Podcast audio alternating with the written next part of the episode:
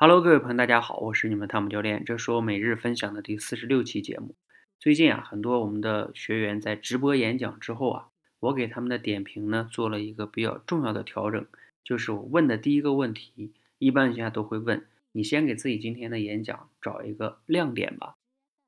哎，这个时候啊，好多同学你会发现，我明明让他们找的是亮点，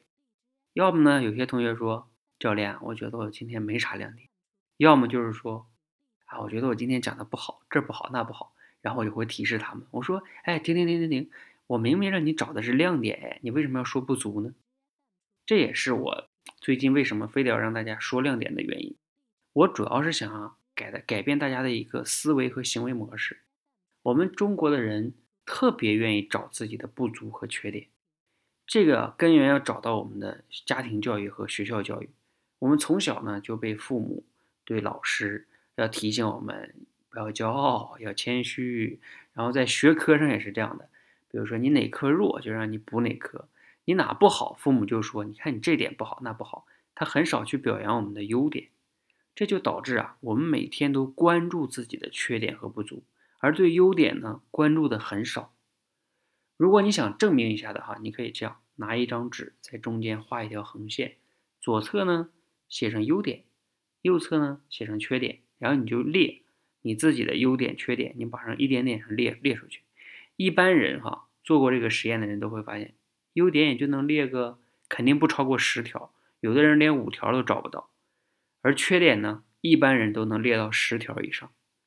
这就是因为关注点哈关注的平时关注优点太少了，而且形成了这样的行为习惯。这样的行为习惯有什么不好处呢？当然，它也有一定的好处啊，就是能让我们意识到自己的不足。但是它的坏处也很多呀，比如说像很多同学在我们这练演讲，录完一期节目也好，做完一次直播也好，总觉得自己太差了，不断的否定自己，这也不好，那也不好。对呀，你肯定有不好的地方嘛，但是你也有亮点的地方啊。如果你总是关注自己那么多不好的地方，就会持续的否定自己，就会变得越来越没自信，那你自己就会放弃了，这才是这个行为模式最大的坏处。所以呢。我希望通过这样的一个模式啊，逼大家不断的找亮点，找亮点，并且我最近呢还给一些同学哈留了另外一个作业，更狠，就是你每天都要给自己找一个亮点，同时呢要发给我，持续的每天都要找，每天都要找发给我，还不仅仅是在这里，就算你没来演讲，我也让你找一个你的亮点和成就事件发给我，就是要通过这样的模式改变你过去的行为模式，我监督你必须要发给我，那这样的话呢？他们慢慢的行为模式和思维模式就会转变。那在这里呢，我也建议大家哈，如果你是一个不太自信的人，或者说想问题容易消极的人，你也可以给自己每天留这样一个作业，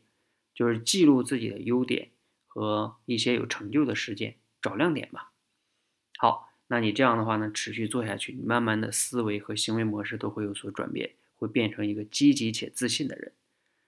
积极自信啊，不是大道理，是可以通过这样的方式慢慢的改变、训练出来的。好，如果你觉得对你有启发呢，可以点个赞。如果你觉得你的身边也有那些不太积极啊、不太自信的朋友，可以转发给他们，或许啊会对他们有一定的帮助和启发。谢谢大家，谢谢，祝大家晚安。